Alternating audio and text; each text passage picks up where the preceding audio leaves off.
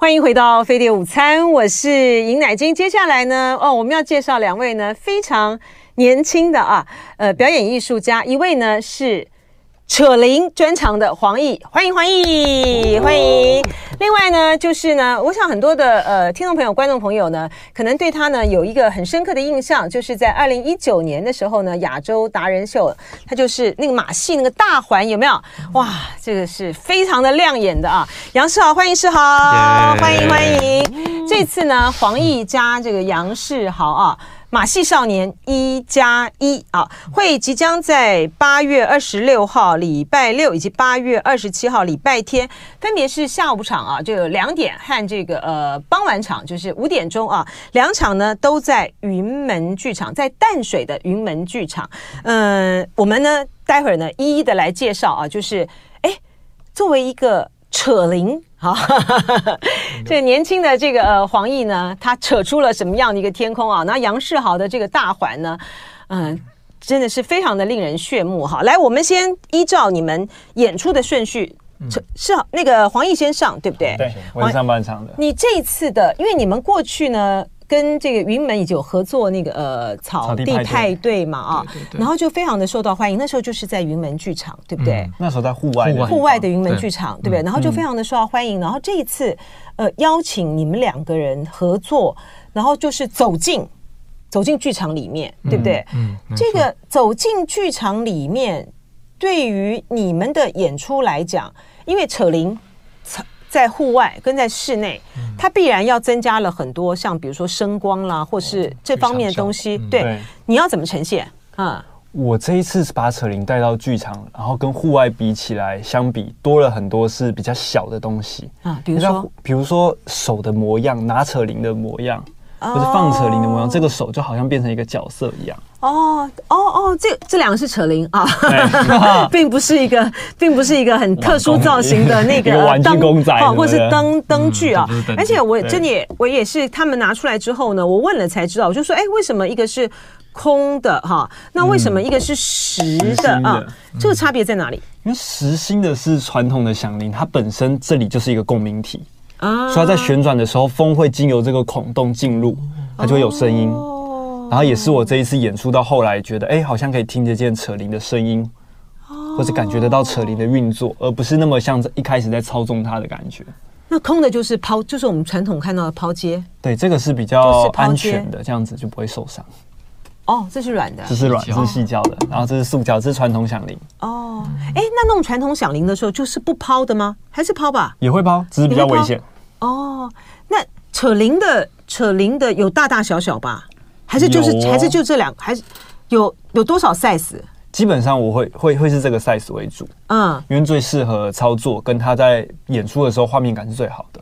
哦，这样子吗？因为可能要扯到三颗四颗的时候，你扯铃太大，你拉不动。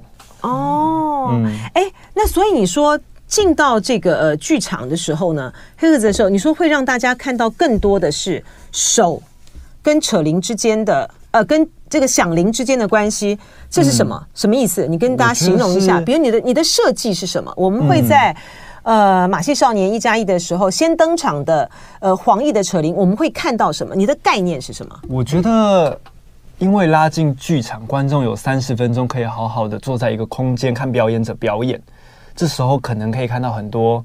在户外看不到的 detail，一些细节，嗯，一些我们操作道具的时候，不管是我们的姿态，或是我们和道具的关系，好了，我觉得有更多比较小小小小小的东西可以被窥见。嗯，因为三十分钟很长哦，嗯、所以你要说的是一个黄奕的，我觉得是黄奕和扯铃的关系。哦，黄奕和扯铃子的关系，对，看扯铃的关系，为什么那？你们在介绍的时候都会强调说黄奕是叫做有名字的扯铃，什么意思？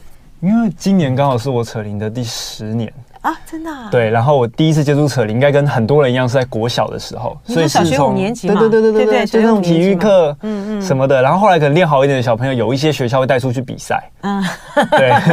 然后你成绩还不错，对不对？对，还还不错，还不错。然后后来再从比赛选手变变成表演者。嗯，就是哎，觉得好像比赛以外，我可以扯这个扯铃，然后别人会喜欢看。嗯嗯嗯。然后到再到现在是变成好像成为一个创作者，嗯，好像我除了表演炫目的技巧以外，我好像还可以用我跟我的道具来说一些故事，嗯，然后这个角色一直在转变。我知道你也跟很多的一些像编舞家啦或什么的有合作过，是不是？对，之前有做蛮多制作的。对，所以我觉得就是想听想听听这个黄奕说，哇，十年呢、欸，十年呢、欸，今天进到这个呃云门的剧场的时候，呃，有名字的 有名字的扯铃黄奕，嗯、你要在三十分钟里面告诉大家什么故事？我觉得这个故事是在说，从刚开始接触到扯铃的那一种去比赛，然后我扯铃是因为我想要赢那种控制它的感觉，嗯，然后到后来那个控制好像逐渐变成我跟扯铃越来越友好，或是我们的关系更好了，所以我操作起来更顺手。你透过你跟他的对话吗？你会有说话吗？完全没有。我会有文本哦，你会有文本啊？你的文本是什么？一段关于旅行对我来说是什么？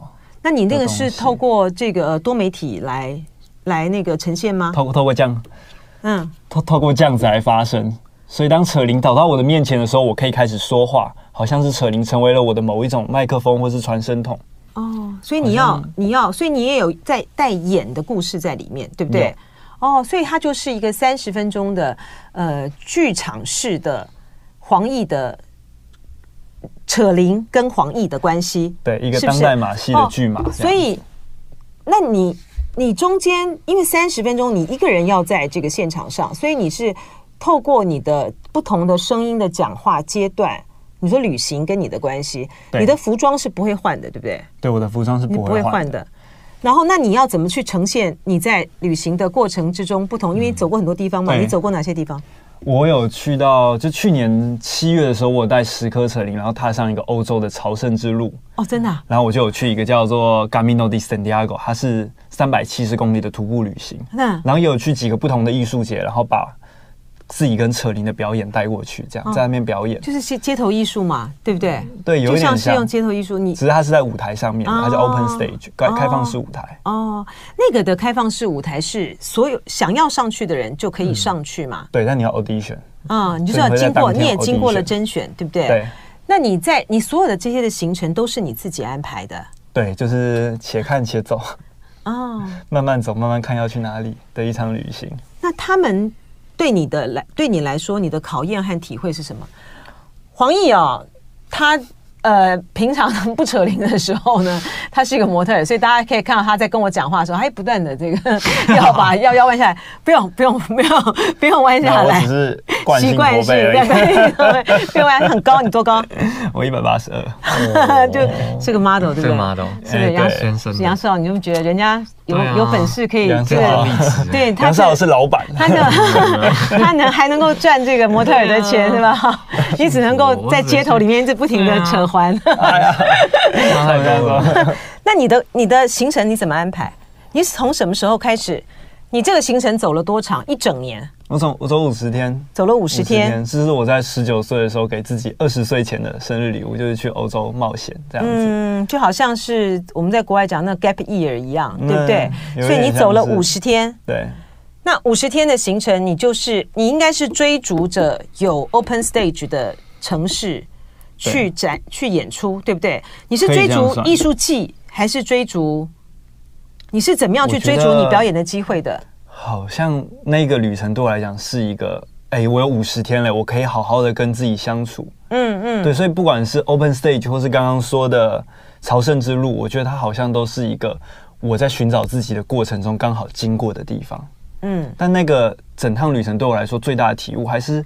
说前面说像扯铃的，从控制到我好像可以跟他变得很好，像跳双人舞那样，我觉得是一个更认识自己的过程。嗯，然后这件事情也体现在我这一次的演出里面。我怎么和扯铃的关系，从我试着去控制他，到我可以好好的和他聊天相处，可以听见他说话的声音，可以听见响铃的声音，然后到最后好像跟他成为彼此一样，在跳双人舞，好像扯铃就是我身体的一部分这样。然后他就是。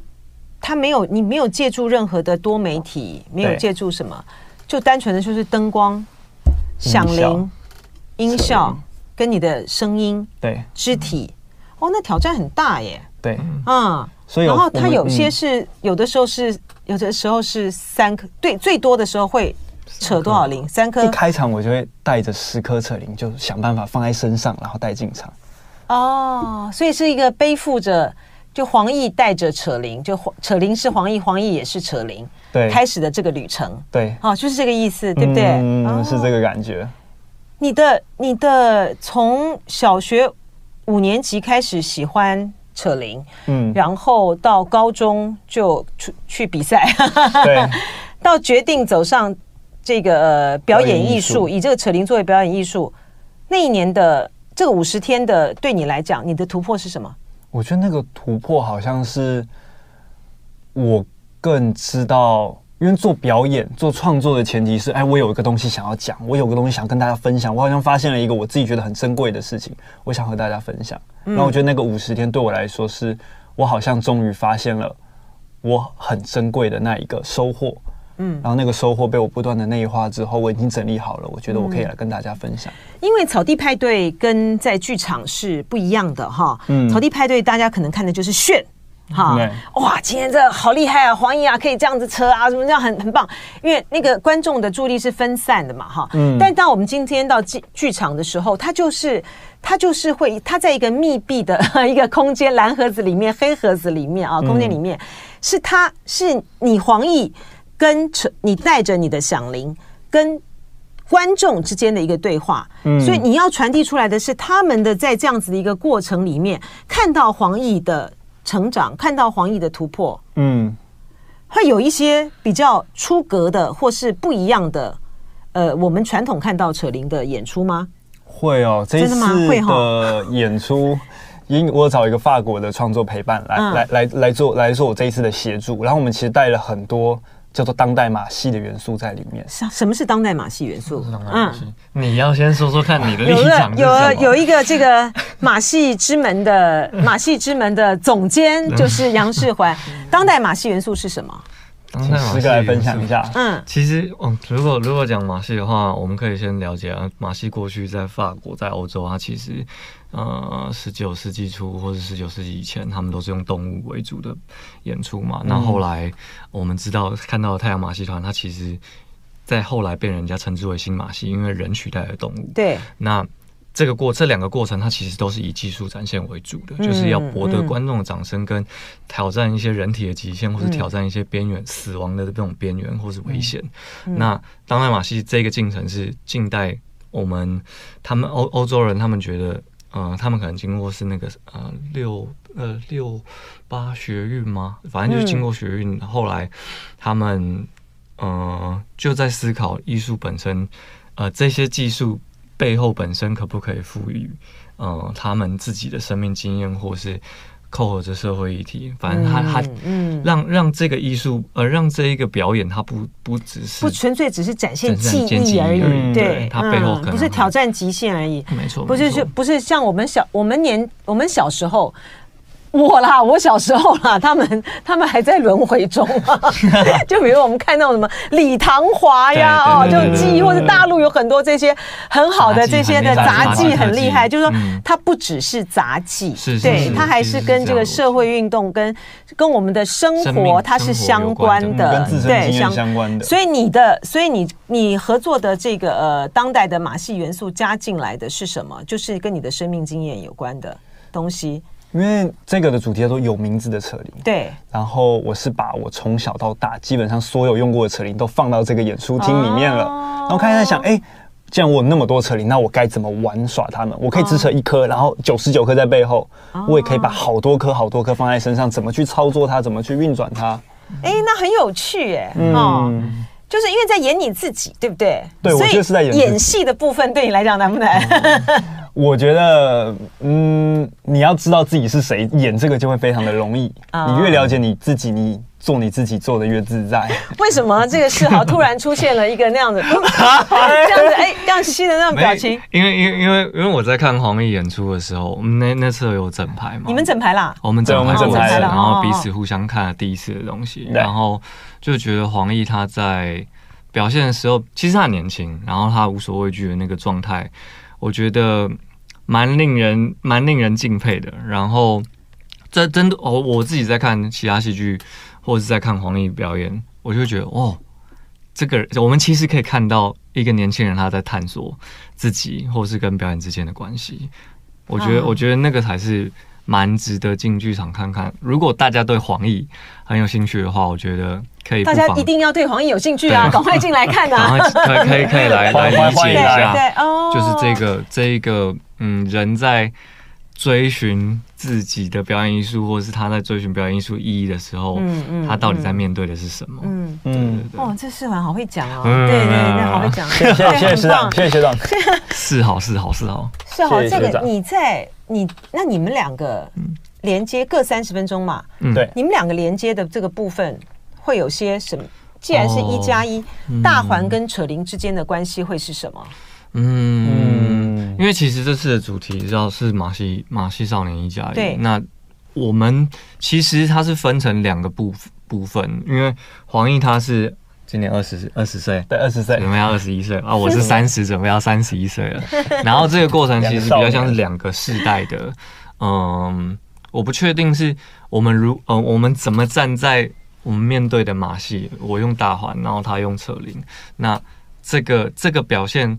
他的不同的岁数会不会有不同的样子？我觉得那是可以让观众去看到的。那至于说在串场这个过程，或是中间会不会发生什么事情，这边我们还是要暂时要保密一下，保密一下。那个过程我们也还在、嗯、还在想，还在想，还在摸，怎么碰撞出来，碰撞出来？对对对。其实最让人惊讶就是他们各自演出了，但比如说这个呃。呃，杨世豪呢转了这个几圈之后，然后这个呃黄奕呢扯的时候，哎，突然交换了，在里面你扯定，我大换。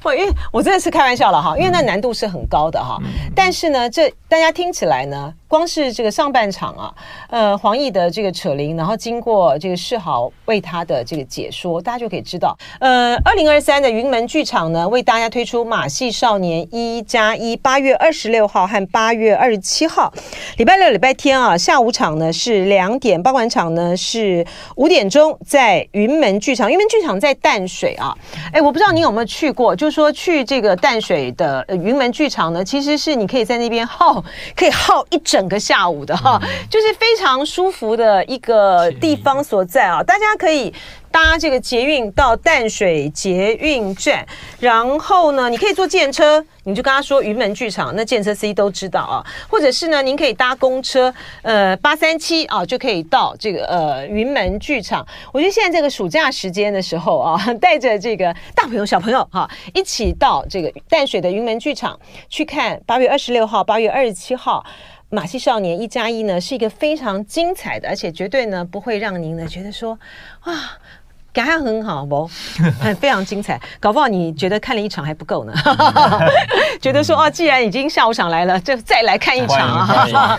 因为我觉得这是一个很很精彩的一个过程啊。光是刚才听这个黄奕他描述，他要在这个三十分钟的演出里面呢，哦，你就是十年啊，十年扯铃声。十年的扯铃表演艺术的追求呢，他要带着他的大大小小不同的这个扯铃啊，最多的时候会有一场上总共会有快一百快快一百颗扯铃啊，去演绎他的呃故事啊。嗯，然后我觉得，嗯，世环真的是一个，哎，你这个大环，你到了，嗯、我看到我看到你的这个呃，就是你的历程啊，嗯、跟大环之间的关系，嗯、呃。杨世豪他高中的时候呢，是学电脑啊、美工啊这个部分啊，嗯、然后呢，因为他喜欢街舞啊，嗯，然后呃考这个体育学院，戏曲学院，戏曲不，你先是体育学院被取啊，哦、对，他考体育学院呢被取十七名，好，他不不在西北单高下面几组嘛，后来呢就去被因为同学讲，哎，他去考了台湾戏曲学学院啊。然后呢，在那边的去学艺术学院就学了很多杂技啦，接触了这些之后呢，嗯，嗯，他后来呢接触到了大环，哈，因为他是在街头艺术表演的过程之中的时候，我们因为时间的关系，就都由我来简述他的这个历程了哈。他本来是玩礼貌，嗯，啊，杂技啊，玩礼貌啊，然后后来呢，他发现说大型的东西比较容易引起注意，然后呢，他就开始呢去。弄这个大环，可是这是一个我一我一想到我就觉得真的很辛苦。你说你一开始转，嗯，就吐是吧？刚开始学的时候会，因为都不知道它原来转起来头这么晕，嗯，其实就有点像是你人一直在原地自转，然后好几分钟都没下来，那你就会觉得很想吐。可是我我我有个好奇的是说，怎么样从？礼貌就杂技杂耍嘛，礼貌到那个大环，你怎么看上大环的呢？我是因为之前南希姐刚刚有提到说我们在做街头表演嘛，然后在做街头表演过程当中，我觉得帽子好像没有什么人看，然后就觉得那那段时间觉得很挫折啊，然后就还是硬着头皮在街头上表演。但是后来进去之后才发现，哦，有一个新区最里面有一个叫做胡启志的。他是一个水晶球的一个光头，嗯、然后他除了水晶球之外，他就是表演大环。然后那时候看到的时候，觉得、哦、天哪，他的人怎么这么多？我就我就就在想，好，如果有一天我可以把大环练起来，大家就可能就可以来看我的帽子表演。所以那个是我的接触的契机。这样，哦、你们学校就有大环吧？那个是我后来才知道，原来原来学校有一个学长，他也有在玩大环。哦。嗯这是大环是怎样 被这个杨被杨世豪讲起来，好像要练就可以练的，没有很难哎，真的很难的。你你我们自己想想看啊，我们原地呢要这样子转，就是这样子这样子转啊，就已经我讲是平面的哦，这样子这样子转就已经很难。你怎么上环呢？其实他在上环的时候手是抓着那个大环，然后要滚一圈的时候，那个地那个手啊，他其实快碰到地板的时候，你要。那个反应神经是要，因为因为你要夹住嘛，对，你要你要放开再夹住，对，因为如果你夹一直都夹的话，你滚到地板，你的指甲就就会直接咔咔咔咔咔，对，就会直接骨骨折都有可能。因为那大环一个大概就是二十公斤左右，大环一个有二十公斤，你看起来是不是都很轻？真的。然后我那个我们请这个世豪呢，把那个手放到我们这个呃这个中间这个前面来给大家看一下。这个这个都是，它这边都是茧呢，嗯，它整个都是茧，它今天看起来还比较完好呢。对，然后这边都是，这边都是破的，都是茧，都是茧哎。因为到后面已经慢慢就习惯了，就是嗯，我们在这个茧对我而言，现在就已经是是一层保护膜了。嗯，对，因为它如果很久没转，它还是一样会一直起水泡，主要是。之前我们在练第一那个那个招式，有一个叫铜壁砖的，就是你的手要，他是他刚刚乃菁姐是这样子翻过去，对我是、啊、我刚刚是正是往上这样子正正翻，嗯，然后有一个是呃往后翻的，往后翻，往后翻的动作，往后哦往后这样子，对，往后转，然后你人 我想想就头好痛，对，然后然后我那招就是不小心。因为不知道手在哪里，啊，也不知道什么时候要放，啊，就就压着这样，啊，嗯，这边就这边呢，这边就骨折，差点粉碎性骨折，所以下来就整个紫色，然后这边就开始一直冒血丝。哦，你断过没有？这没，还如果断过就就幸运幸运，对，就可能就真的少一只了，差一点嘛，因为那时候就是有骨裂，嗯，对。所以是学校的学长教你吗？没有，哎，算就是我们，因为那学长那个时候也才练不久而已，嗯，所以他算是带会我做基本的旋转。天哪，这个光是这个，你你光是这个上环然后旋转，就练多久？半年，半年就去了，对，半年。我真的要会能够上台表演，大概我花了两年的时间。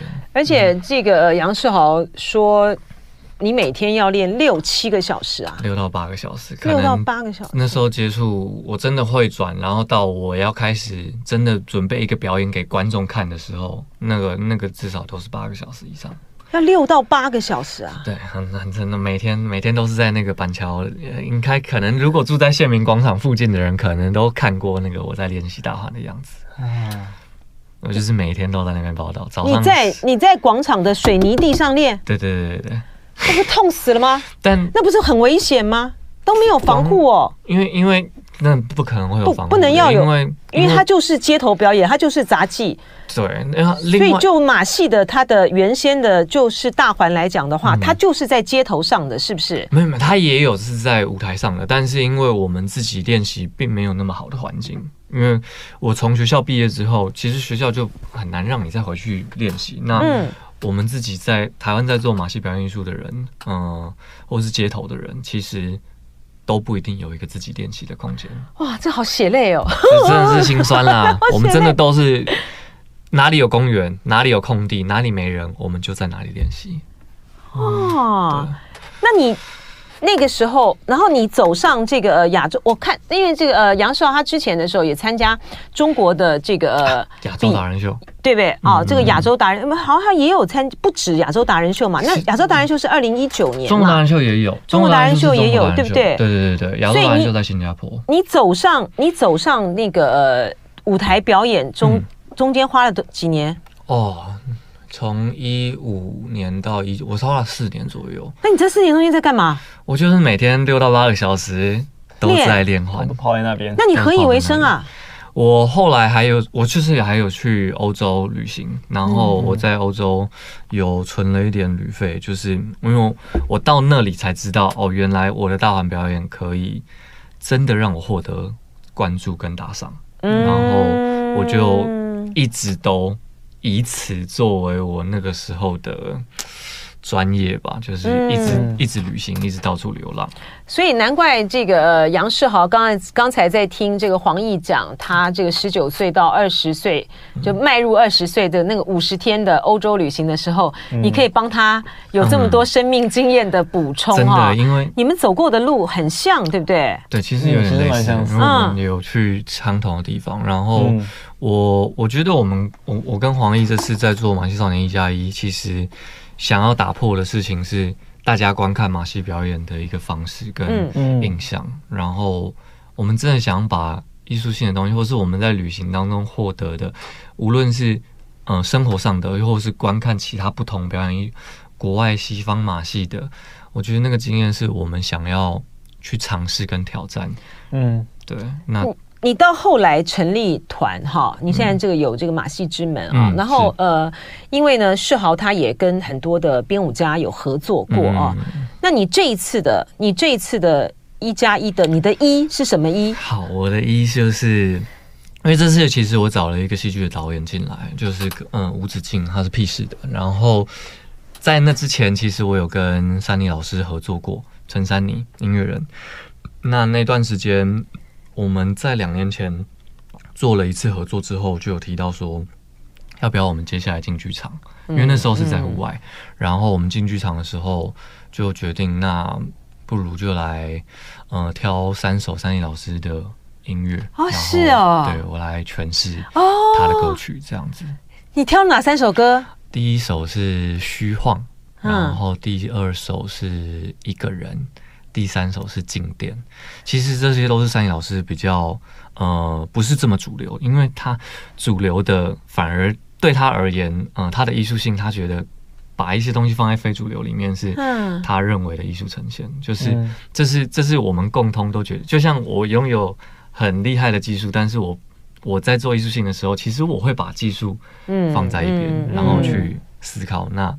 这些如果除了技术之外，我本身还可以带给观众什么？这件事情对，因为不可能转三十分钟嘛，没错，对不对？所以说就要看这个呃杨世豪的身体，嗯，然后我也会你跟的音乐的连接，对不对？是是是，我这次也有把过去我曾经呃带我接触表演艺术的礼貌杂耍礼貌给放进来。什么叫做哦？你杂耍礼貌也会放进来？对对对。所以你们俩哎，这样子你们两个人都是对于。